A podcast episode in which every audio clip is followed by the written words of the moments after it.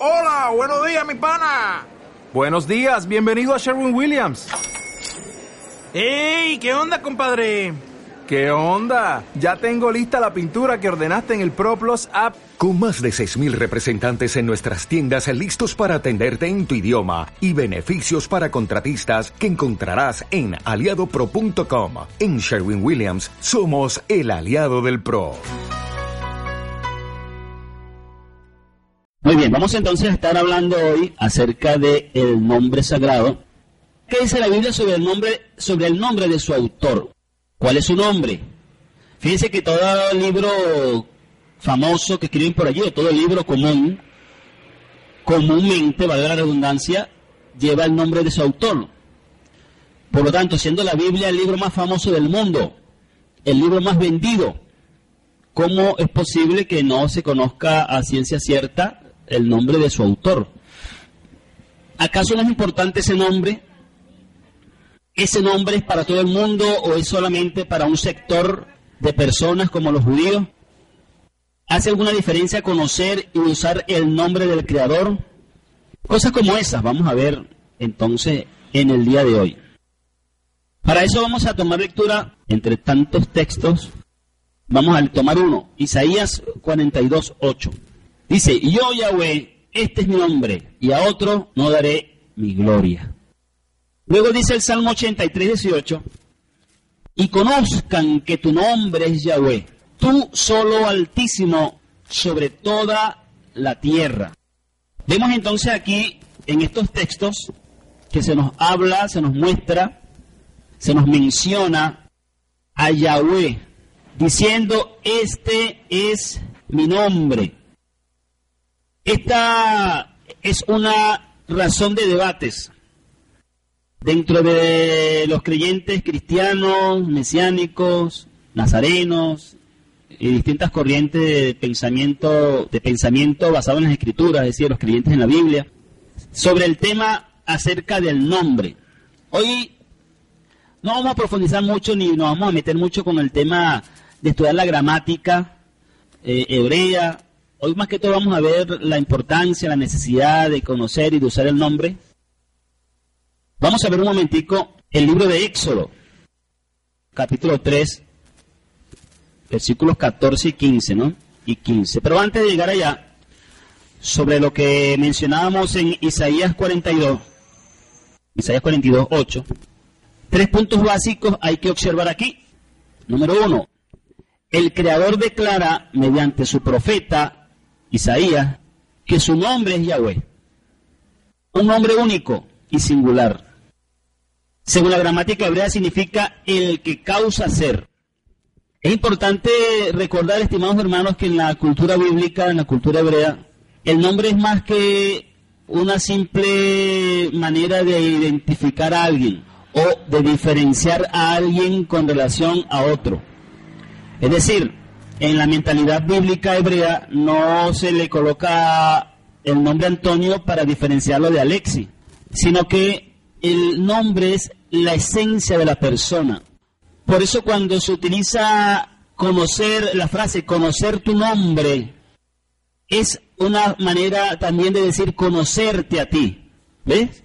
Así que en la mente bíblica el saber el nombre lleva implícito el el saber la esencia de la persona. Por lo tanto, saber que la palabra Yahweh lo que significa básicamente es el que causa ser. Es decir, el origen de todo, el origen de la vida, el que existe por sí mismo y hace que todo exista, el existir. Entonces, decíamos que la primera cosa es que Yahweh declara, mediante el profeta, que su nombre único y singular es Yahweh. Decíamos que según la gramática hebrea significa el que causa ser, el que es, el que existe. De aquí viene el uso de la expresión el eterno, el que era, el que es, el que será, el eterno, Yahweh. El Creador declara que no dará a otro nombre la gloria que le pertenece a su nombre Yahweh. Es la segunda cosa que tenemos que ver allí. Primera cosa, su nombre es Yahweh. Segunda cosa, la gloria de ese nombre no se la dará a otro y tercera cosa, el creador indica que no le cederá a las esculturas la alabanza que le pertenecen a él. Esto está relacionado íntimamente con el segundo punto. Así que no es propio ofrecer alabanza o culto a las esculturas o imágenes religiosas como se acostumbra entre las naciones. Ahora, por favor, Alexis, si puedes leer el versículo 14 y 15 del libro de Éxodo, Shemot. Dice el 14. Éxodo 3.14, ¿no? 3.14 y 15. Vamos ahí poquito a poco, cualquier cosa te detienes cuando te indique y continuamos ahí bien. Ok.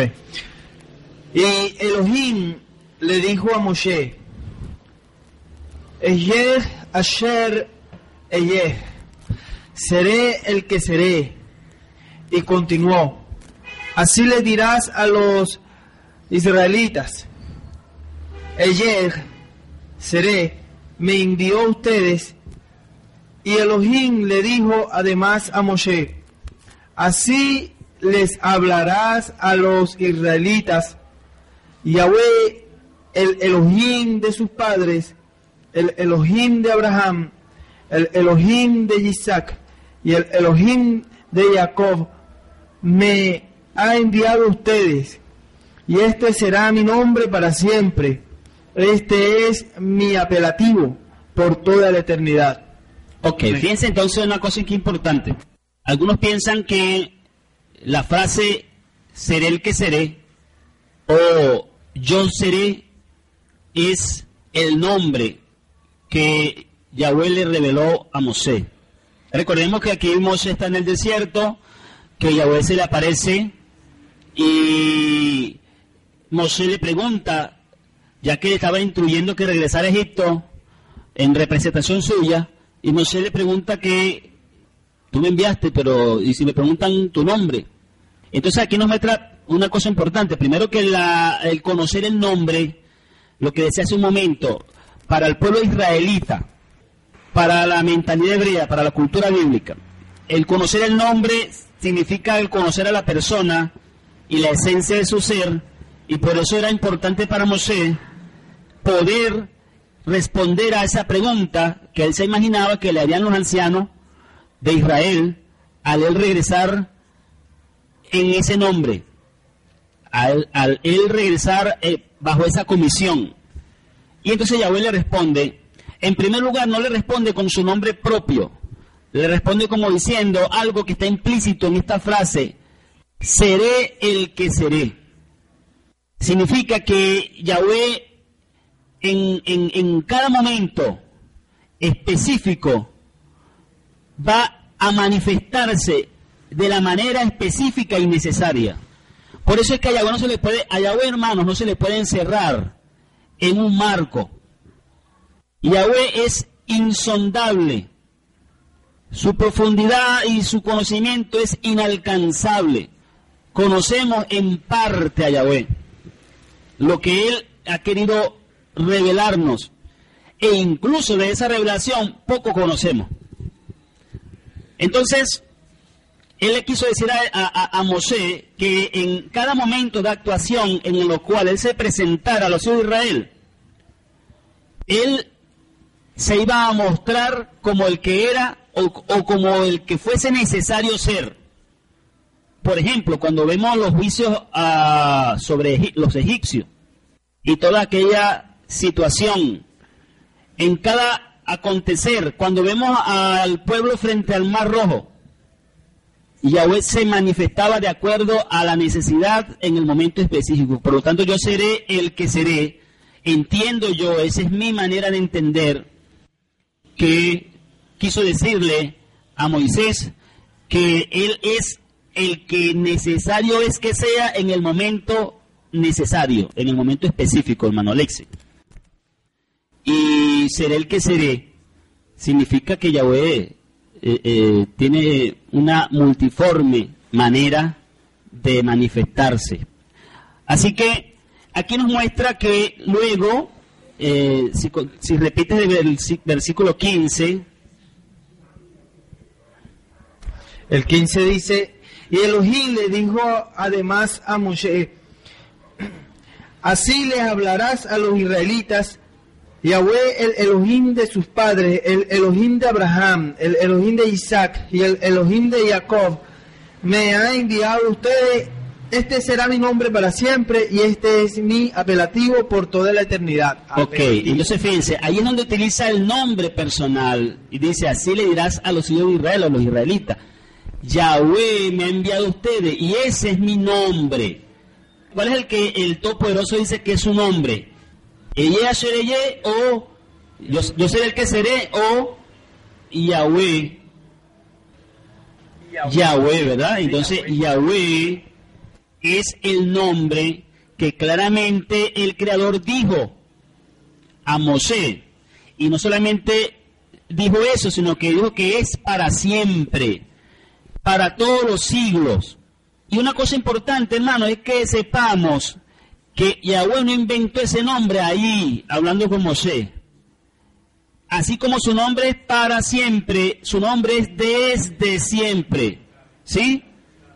No fue que él inventó ese nombre ahí, porque algunos de pronto se, hacen la idea de que ah, ahora comenzó a llamarse Yahweh desde ese momento. E incluso hay una escritura, hay un texto, eh, Génesis 4.26, si lo puedes ubicar por allí, que yo tengo una manera particular de entender ese, ese texto.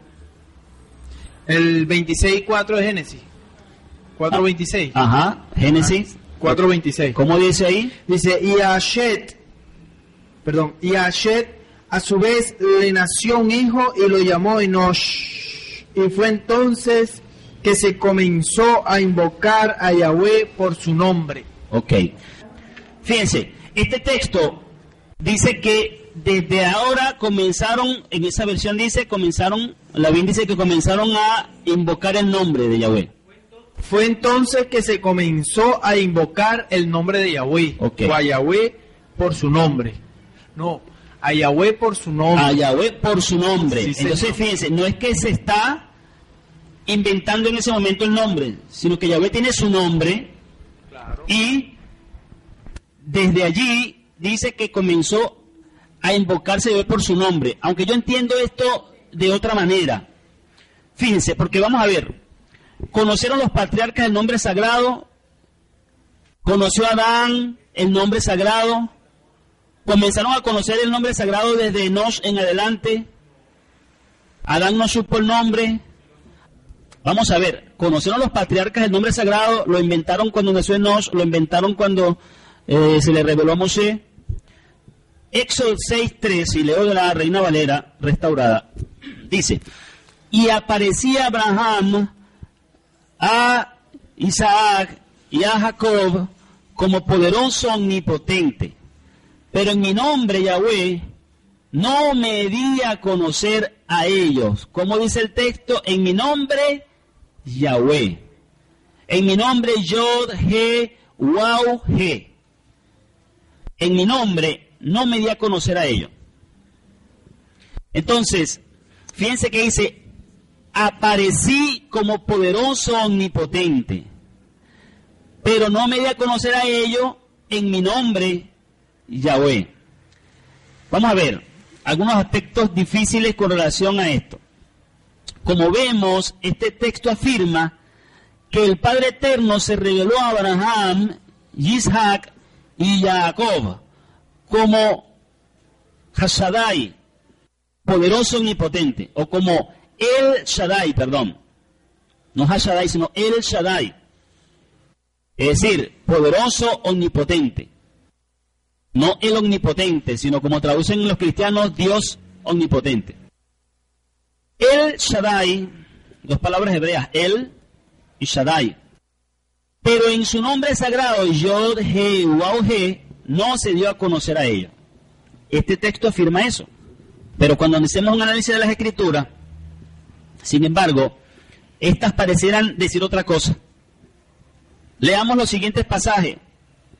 Ahí lo tienen en pantalla. Génesis 15, versículos 1 y 6. Estamos usando la Reina restaurada. Génesis 15, 1 6. Después de estas cosas fue la palabra de Yahweh a Abraham en visión diciendo, no temas Abraham, yo soy tu escudo y tu galardón sobremanera grande. Y respondió Abraham, soberano Yahweh, ¿qué me has de dar siendo así que ando sin hijo y el mayordomo de mi casa es ese Damaseno el Eliezer? Dijo más Abraham, mira que no me has dado prole, y aquí que es mi heredero, uno nacido en mi casa. Es decir, no me has dado descendencia. Y luego la palabra de Yahweh fue a él diciendo, no te heredaré, no te heredará, perdón, este, sino que, sino el que saldrá de tus entrañas será el que te herede. Y lo sacó fuera y dijo, mira ahora a los cielos y cuenta las estrellas, si las puedes contar. Y le dijo, así será tu simiente. Y creyó a Yahweh y se lo contó por justicia. En este pasaje vemos que Abraham sí conoció el nombre sagrado de Yahweh. Y en Génesis 26, versículos 21 al 25 dice, y abrieron otro pozo y también riñeron sobre él y llamó su nombre Sidná y se apartó de allí y abrió otro pozo y no riñeron sobre él y llamó su nombre Rehobot y dijo porque ahora nos ha hecho ensanchar Yahweh y fructificaremos en la tierra y de allí subió a Berseba y se le apareció Yahweh aquella noche y dijo, yo soy el poderoso de Abraham tu padre. No temas que yo soy contigo y yo te bendeciré. Y multiplicaré tu simiente por amor de Abraham mi siervo. Y edificó allí un altar e invocó el nombre de Yahweh. Y tendió allí su tienda y abrieron allí los siervos de Isaac un pozo. ¿Quién invocó el nombre de Yahweh? El hijo de Abraham. Así como ya Abraham había conocido el nombre de Yahweh, el hijo de Abraham, Isaac, también invocó el nombre de Yahweh. En este pasaje vemos que Isaac sí conoció el nombre sagrado de Yahweh. Luego tenemos Génesis 28, versículos 10 al 16. Y salió Jacob de Beerseba y fue a Aram y encontró un lugar y durmió allí porque ya el sol se había puesto, y tomó de las piedras de aquel paraje y puso a su cabecera, y se acostó en aquel lugar y soñó, y aquí una escalera, aquella famosa escalera, ¿se acuerdan? Que estaba apoyada en la tierra y su cabeza tocaba, y su cabeza tocaba en el cielo. Y aquí ángeles del poderoso que subían y descendían por ella.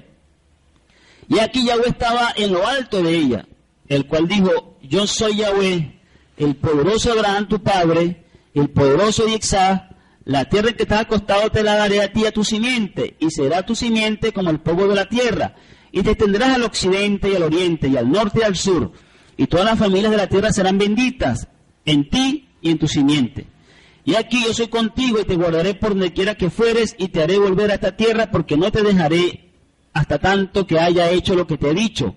Y despertó Jacob de su sueño y dijo, ciertamente Yahweh está en este lugar y yo no lo sabía.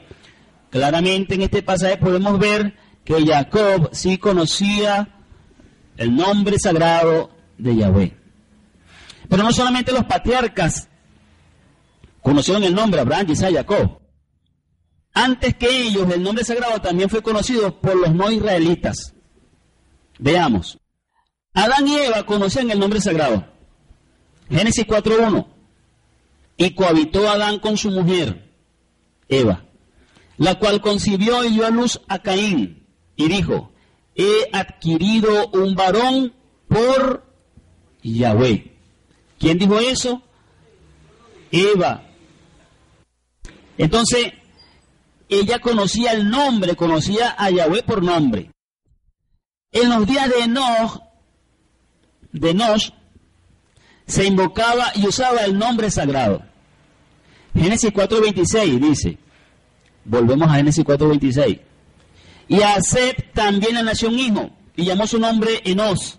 Entonces los hombres comenzaron a llamarse del nombre de Yahweh. Fíjense, esto es lo que te quería pedir ahí, Marco, que la reina Valera restaurada, a diferencia de Lavín, fíjense cómo dice Lavín, y a Seth, a su vez le nació un hijo, y lo llamó Enos. Fue entonces que se comenzó a invocar a Yahweh por su nombre. Esta es una posibilidad, es un entendimiento. Si está así escrito en la BIN es porque es gramáticamente posible esta traducción. Pero a mí me llama mucho la atención cómo lo traduce la Reina Valera restaurada. Dice, comenzaron a llamarse del nombre de Yahweh. Entonces hay dos posibilidades. Una, que fuese, que se hiciera popular desde ese momento en adelante el invocar el nombre ya de manera más común o que comenzara a utilizarse el nombre de Yahweh para nombrar a las personas. ¿Ve? Que es lo que me hace pensar la versión Reina Valera restaurada. Entonces los hombres comenzaron a llamarse del nombre de Yahweh. Pero ni una ni la otra nos deja por fuera el entender que el nombre de Yahweh es desde siempre, que con ese nombre se le mostró a Adán desde un principio y que en los días de Mosé se le reveló a Mosé con ese nombre. Pero volvemos al punto de arriba que dice, pero en mi nombre Yahweh no me di a conocer a ellos. Hay que hay una aparente contradicción, porque ya lo conocían como Yahweh. Entonces, ¿cómo dice que no se dio a conocer a los patriarcas en su nombre Yahweh? Pero vamos a seguir viendo que además de Adán y Eva, que ellos conocían el nombre, ¿verdad? Si ellos invocaron el nombre, es porque ese nombre no era extraño. Conocían, conocían a Yahweh por su nombre. Era un nombre conocido. Labán también conocía el nombre sagrado. Génesis 24:31 dice, y le dijo, ven, bendito Yahweh, ¿por qué estás fuera? Yo he limpiado la casa y el lugar para los camellos. Y le dijo, ven, bendito de Yahweh. Labán conocía el nombre sagrado. Recuerden que Labán era el suegro de Jacob. Entonces, si Yahweh dice, le dice a Moisés que los patriarcas Abraham y Jacob no conocieron su nombre sagrado, pero la escritura pareciera mostrar todo lo contrario, ¿cómo explicamos esta aparente contradicción? Miremos cuidadosamente este versículo 3. Y aparecía Abraham, Isaac y Jacob como poderoso omnipotente. Como es una palabra clave. Donde quiera que usted consiga en el texto bíblico la palabra como, eso, eso hay que tomarla en cuenta. ¿Mm? Por ejemplo, cuando dice, ya, eh, por poner un ejemplo, en el, en el capítulo de los Hechos, que estaban como 120 reunidos. Ahora mismo no estoy claro si está específicamente en el capítulo 2 o en el 1, donde se menciona eh, la cifra. Estaban como 120, pero eso significa que estrictamente habían 120. Ese como es una aproximación, es una referencia. Entonces dice, como poderoso omnipotente, aparecí como poderoso omnipotente. No dice con mi nombre poderoso omnipotente, el Shaddai, sino como poderoso omnipotente. Por lo tanto, el propósito del texto no es contrastar un viejo nombre, poderoso omnipotente, con un nuevo nombre, Yahweh. No. Cuando se le dice a Moshe ¿verdad? No lleva la intención de contrastar un nombre con otro. En ese caso habría dicho, y aparecí con mi nombre, poderoso omnipotente. Pero no dice eso, sino como, aparecí como. Por lo tanto, el propósito no es mostrar que hay una revelación nueva de un nuevo nombre, o sea, Yahweh no era un nuevo nombre, era el nombre, el nombre, el desde siempre y para siempre no era, no era un nuevo nombre, sino una revelación específica contenida dentro del nombre sagrado. Es el tema de la percepción, de la revelación con la cual se está mostrando Yahweh a Moshe en ese momento. La diferencia está entonces en la, en la percepción de la manifestación, en la forma de manifestación. Dice que a ellos se le reveló como poderoso omnipotente y a, y a Moshe se le está revelando como Yahweh, como como el seré el que seré. En otras palabras, que el significado real del nombre sagrado no fue revelado a los patriarcas como ahora le está siendo revelado Moisés. Y a través de Moisés al pueblo de Israel. ¿Van conmigo? ¿Me van comprendiendo? ¿Me comprenden la idea? A ver, muy bien. Repito, el significado real del nombre sagrado no fue revelado a los patriarcas como ahora le ha sido revelado a Moisés y a través de Moisés al pueblo de Israel. ninguno de los patriarcas lo necesitó en el sentido de que ninguno fue esclavo. Pero ahora los hijos de Israel eran esclavos y los esclavos necesitaban redención, necesitaban libertad. Cuando Moisés le pregunta al poderoso omnipotente, ¿cuál es tu nombre? Yahweh le responde con la revelación, seré el que seré. Esta frase viene de una raíz que implica fidelidad, eternidad, redención y libertad. El nombre sagrado contenía una serie de enseñanzas internas y contiene una serie de enseñanzas internas que se adaptan al tipo de liberación que ellos necesitaban y que Yahweh, bendito sea, operaría en ellos. Lo que le decía, hermano, el nombre es la revelación de la esencia del ser. Entonces, el asunto de la diferencia está en las razones, las motivaciones y las formas en las cuales se revelaría Yahweh a Mosé y los hijos de Israel, a diferencia de cómo lo hizo o lo había venido haciendo hasta ese momento con los patriarcas y con los siervos de Yahweh antes de Mosé. Sí, también como dice el hermano Marco, quizás por la falta de, de esa, eh, por, esa señal de esclavitud, por la falta de esa libertad para la comunión con Yahweh, quizás ya estaban un poco separados del mismo del, mismo nombre de Yahweh, aunque de hecho lo conocían porque si no, Moisés no le hubiese preguntado su nombre para poder decirles a ellos quién lo había enviado. Y como ellos conocían el nombre, entonces saber que sí había sido. Entonces el asunto consiste, estimados hermanos, y hasta aquí voy a llegar, en que Moshe recibe una revelación especial de Yahweh que certificaría que él había sido, había tenido un encuentro genuino con Yahweh y que certificaría su legitimidad delante de los hijos de Israel como representante de Yahweh. ¿Me comprenden? Esa es la diferencia, pero no significa que desde Adán no se conociera el nombre, no significa que nunca habían invocado el nombre de Yahweh. Lo que hay es la diferente forma y manera de manifestarse y sobre todo el concepto de ser el que seré es porque la necesidad de manifestación que tenía Israel esclavo era distinta a la que habían tenido los patriarcas en su tiempo. Entonces en eso consiste la gran diferencia, no hay una contradicción en las escrituras, sino que lo que hay es una diferencia en la forma de manifestación. Ya el tiempo no nos alcanza para, para mucho más, ¿verdad? Solamente quiero ir cerrando, ya después de haber dicho que, después de haber dicho que el nombre entonces desde siempre, el nombre Yahweh, entonces quiero cerrar con esto para dejar este día para el próximo Shabbat. La enseñanza de Yahoshua. Por favor, Mateo capítulo 6, versículo 9, para dejarlo hasta allí. ¿Qué nos enseñó el Mesías Yahoshua? En Mateo capítulo 6 y versículo 9.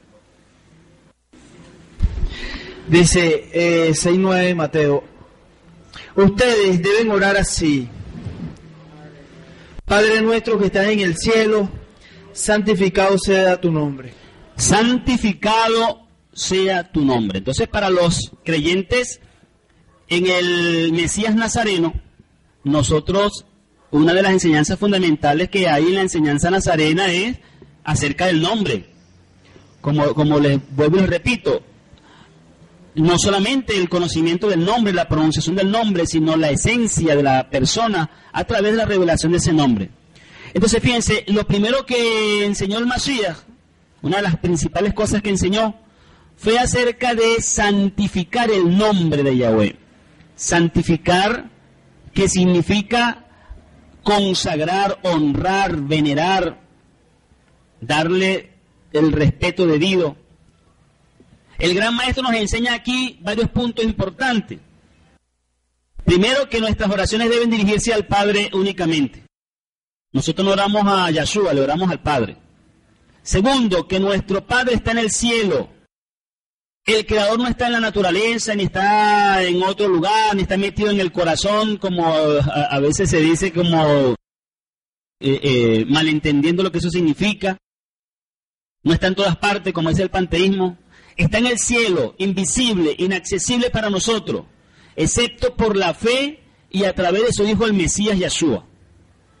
Decir que el Padre o el Hijo está en nuestro corazón es una metáfora que significa que nuestra mente y corazón están puestos en Él, que lo tenemos presente en nuestros pensamientos, pero no hay que tomar esa expresión literalmente, tomar literalmente sería un error.